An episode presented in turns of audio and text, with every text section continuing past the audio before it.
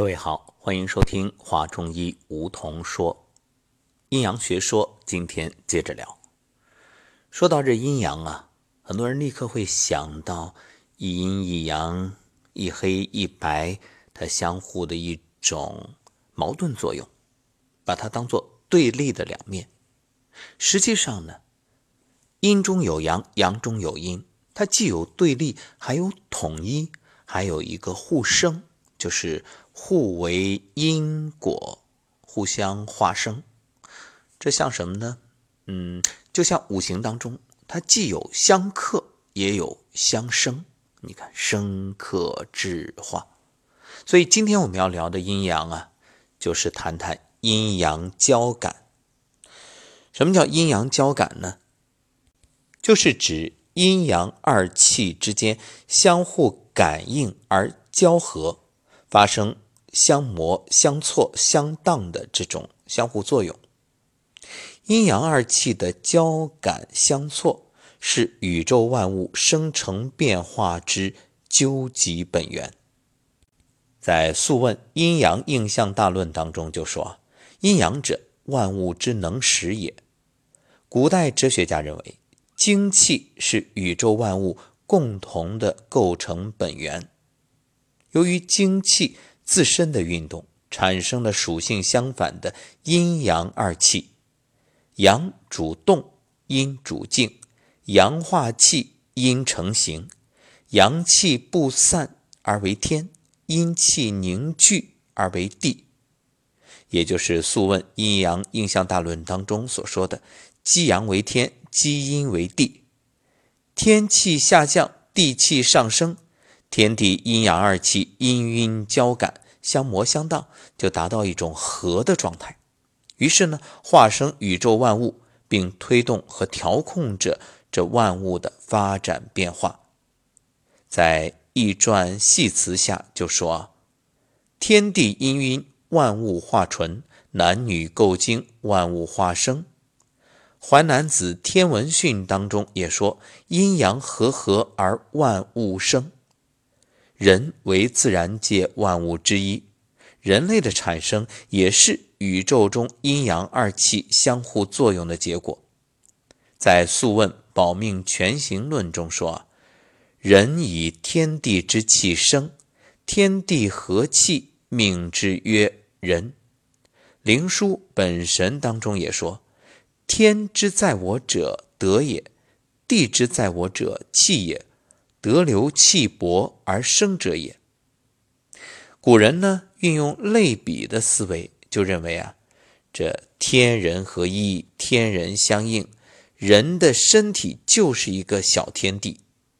那么，既然天地阴阳二气不断升降运动，而导致阴晕交感，人身的阴阳二气也是不停的升降出入，运动中相磨相错。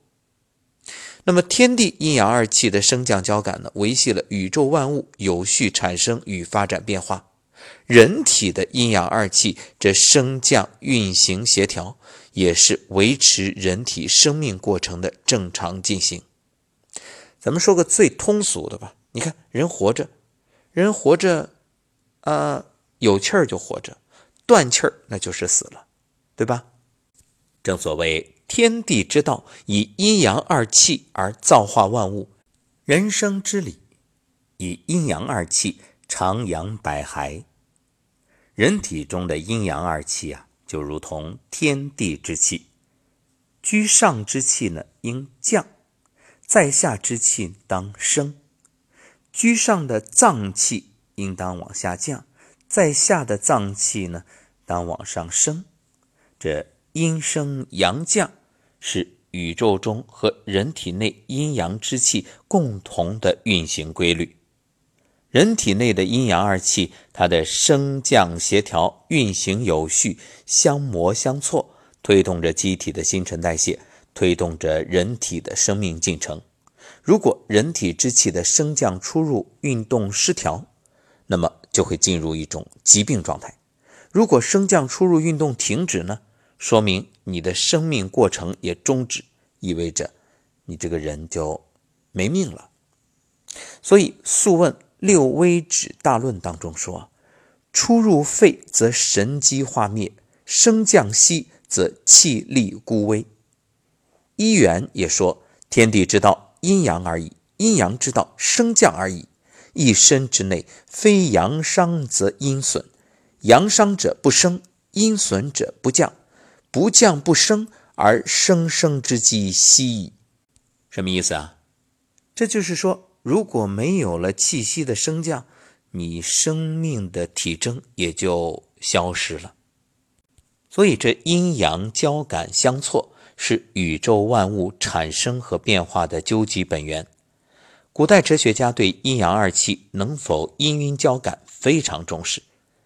你看，在《周易》论述卦象的时候就指出啊：“天地交泰，天地不交否。”天地交卦象为坤上乾下，天地不交呢，卦象就是乾上坤下。因天阳之气性本升上，地阴之气呢性本沉下。阴居上而阳在下，天地阴阳二气方能交感相错，才能维系大自然的生机勃勃。如果是阳在上而阴居下，则天地阴阳二气不得交感相错。于是离析分崩，故称痞。大自然的生机被遏制，出现异常变化。我们再举个坎水离火的例子啊，你看坎上离下，也就是水上火下为寂寂，这就是水火既济，也是我们身体上对应的心肾相交。那如果是离上坎下，就是火上水下。这为胃气，因火性炎上，水性润下。那水上火下呢？它是可以水火交际的，阴阳二气交感相错，它是正常的。如果火上水下，你看火本来就往上走，水往下走，这个对应我们的身体，你比如说上边上火，下边的腿脚冰凉，这就是水火不济，阴阳二气无法相推相磨。故为变，也就是心肾不交。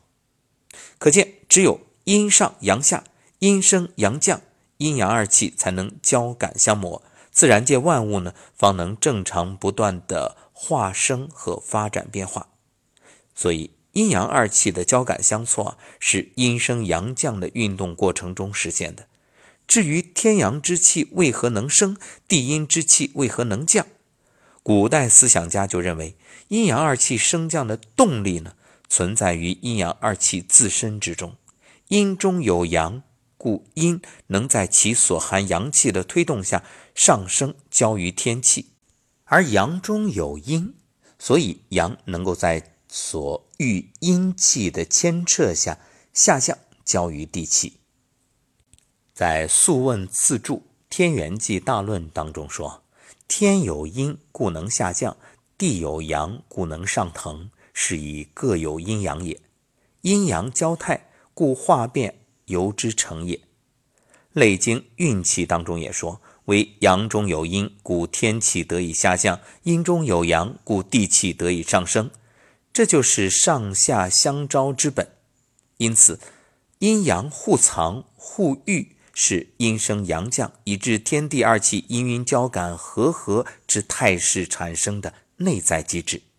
阴升阳降既是作为宇宙本源的阴阳二气主要运动形式，也是人体内阴阳二气的主要运动形式。由于阴升阳降，天地的阴阳二气得以交感和合，推动万物生成发展变化。那人体内的阴阳二气呢，得以交际协调。维持机体生命活动稳定有序。你看，我们中医所说的心肾两脏之气升降互济，肝肺两脏之气龙虎回环，就是运用阴升阳降、交感相错这个运动规律论说的。那么，阴阳双方呢，既是相互对待的，又是交感和合的。由于相互对待、相互藏御和相互作用，而有了阴升阳降。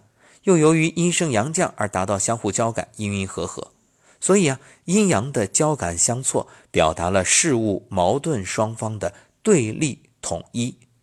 人身之阴阳就如同天地之阴阳，既是相互对待、相互藏育，又是维系、协调、平衡的。宋代周敦颐在《太极图说》当中啊，说到二气交感，化生万物。这里说的二气指的就是阴阳二气，万物的化生源于阴阳之间的相互作用。那么这一哲学思想是始自先秦诸家，像荀子《礼记》当中就说：“天地合而万物生，阴阳接而变化起。”又说：“天地感而为万物化生。”从而指出阴阳交感是万物化生的变化和根本条件。其中所提到的和。接感应，它都具有相互作用，是相互影响的意思。可以说啊，天地阴阳之间的相互作用，乃是万物生成和变化的肇始。那么，在宇宙自然界，事物的形成规律的确如此。我们一直在谈这天的阳气下降，地的阳气上升，阴阳二气交感，化生万物。你看。雨雾、雷电、雨露、阳光、空气啊，都是相互交感，这生命体得以产生的一个重要的显现。所以，如果没有阴阳二气的交感运动，就没有自然界，也就没有生命。可见，阴阳交感是生命活动产生的基本条件。那么，除了阴阳交感，它还有阴阳互感，就是。